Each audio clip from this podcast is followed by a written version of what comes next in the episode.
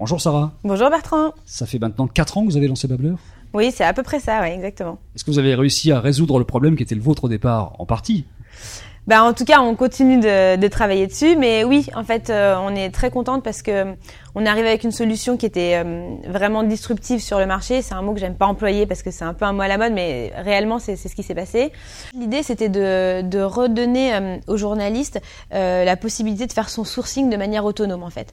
Et, et finalement, ce qu'on a observé en interviewant les journalistes, c'est qu'ils recevaient énormément d'emails et qu'ils avaient du mal à faire le tri dedans. Et là, finalement, ils savent que quand ils arrivent sur Babbler, c'est uniquement des emails qui viennent de communicants de leur secteur sur des sujets qui les intéressent au moment où ils en ont besoin. Et il fallait qu'on trouve notre public aussi et qu'on ait en face de nous à la fois des communicants et des journalistes qui ont envie d'avancer avec nous euh, ben, vers cette nouvelle manière de travailler ensemble. Et aujourd'hui, je peux dire qu'on a réussi euh, en partie notre challenge, puisqu'on a euh, plus de 500 marques maintenant qui sont, euh, qui sont inscrites et qui ont choisi de communiquer différemment avec leur cible médiatique. Avec combien de journalistes ou blogueurs en face? On en a à peu près 7-8 000. On a passé le premier step, on va dire. Le premier step qui était d'asseoir la notoriété de, de et puis de, de, vérifier que le modèle fonctionnait vraiment. Euh, et maintenant, dans un deuxième step qui est euh, bah, d'internationaliser le concept euh, et de faire de Babbler un outil global. Donc vous avez ouvert un bureau aux États-Unis, ça c'était il y a à peu près un an à New York tout à Il y a combien de personnes? 3, 4, 5 personnes qui 4, 5 personnes qui sont sur place. Mmh. Mmh. Euh, l'idée, c'était, l'idée, en fait, elle est partie d'un constat assez simple. Hein, c'était de se dire, finalement, euh, les États-Unis, c'est le pays qui a inventé le marketing. Euh, il y a 9000 agences de RP référencées aux États-Unis, il y en a 400 en France.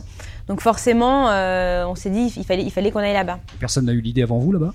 Bah, en fait, toujours, toujours pareil, il existe d'autres solutions qui n'existent pas en France, euh, qui sont des solutions aussi qui, proposent une nouvelle alternative de faire des, pour faire des RP, mais une solution comme la nôtre, euh, sous, sous, un système de, de réseau social qui s'adresse à la fois aux communicants et à la fois aux journalistes, non.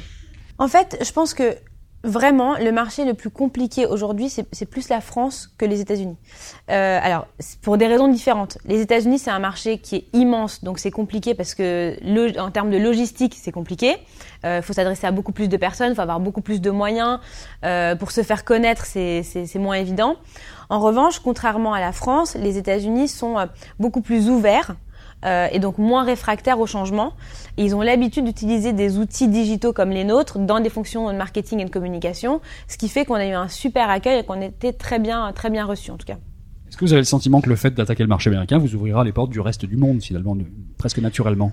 Oui, alors en fait, hum, l'idée d'ouvrir le marché américain, c'était d'abord de prouver que le modèle était scalable. Mais en réalité, euh, d'être une boîte franco-américaine, ça va pas résoudre le problème, parce que finalement, on le voit aujourd'hui dans le quotidien, euh, quand on travaille avec des marques internationales, qu'elles aient leur siège en France, aux États-Unis, elles s'adressent à des dizaines, des vingtaines, des trentaines de pays. Et donc finalement, si la, solution est plugable uniquement euh, sur le marché français-US, ben, ça va résoudre en partie leurs problèmes, mais ça va pas leur permettre d'utiliser l'outil au global. Donc de toute façon, effectivement, il fallait d'abord qu'on prouve qu'on puisse scaler euh, le produit et que, et que les autres cultures étaient aussi euh, intéressées par notre, notre vision et notre projet. Mais aujourd'hui, le vrai challenge, il va être de, euh, ben, d'internationaliser au global la plateforme. On a des, des marques qui ont testé l'outil en France et aux US et qui nous ont dit, bon, ben, maintenant qu'on sait que ça fonctionne, on ne peut pas garder l'outil uniquement sur notre marché français ou sur notre marché américain, parce qu'on a besoin d'avoir des outils qui soient centralisés pour l'ensemble des pays, et donc il faut que vous puissiez nous proposer une alternative. Et vous pouvez piloter le développement en Italie ou au Japon ou dans d'autres pays, j'en sais rien, depuis Paris Comment ça se passe? oui.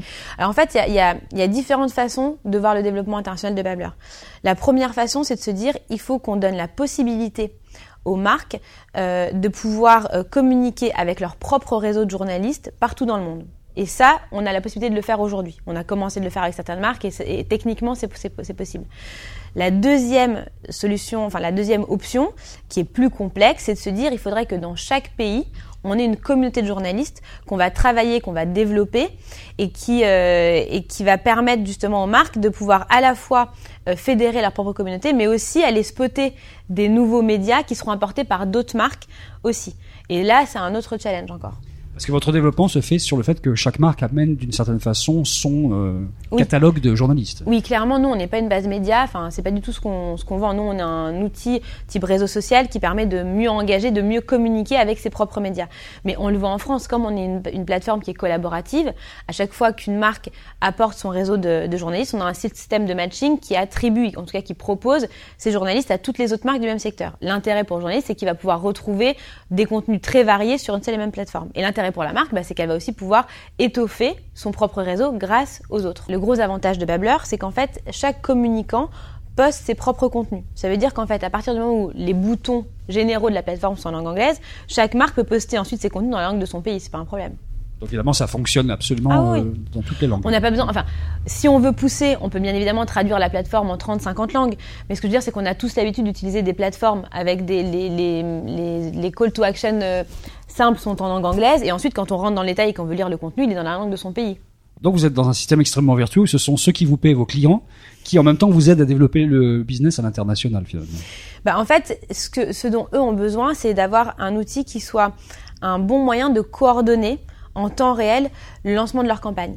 Et donc forcément, nous, on a, réussi à agréger cet outil-là. Et effectivement, ben, aujourd'hui, on va faire un peu du cas par cas, c'est-à-dire qu'on va répondre aux besoins des clients. Et puis bien évidemment, demain, si j'ai 5, 10, 20 clients qui utilisent la plateforme internationale et que je me rends compte que, ah bah tiens, en Angleterre, c'est vraiment un, pays où euh, il y a énormément d'interactions, bah, j'aurai un intérêt ensuite à aller travailler la communauté anglaise pour la développer. Mais c'est grâce à nos clients qu'on va rentrer dans ces pays. C'est quoi Babbler dans 5 ans? Babbler dans 5 ans, je pense qu'on on sera dans bah, on sera international sans forcément avoir un siège dans chaque pays. On sera au minimum euh, avec euh, deux sièges en Europe, je pense. Euh, L'Asie, ça paraît assez compliqué en termes de, euh, bah, de politique vis-à-vis des médias, etc. Mais euh, si je me projette, je me dirais, allez, on est euh, 80 personnes et on a quatre sièges dans, dans trois pays d'Europe plus les États-Unis. À l'expérience, monter une boîte avec sa sœur, c'est une bonne idée ou pas? Une très bonne idée. La meilleure des idées qu'on ait eues. Ça, c'est sûr.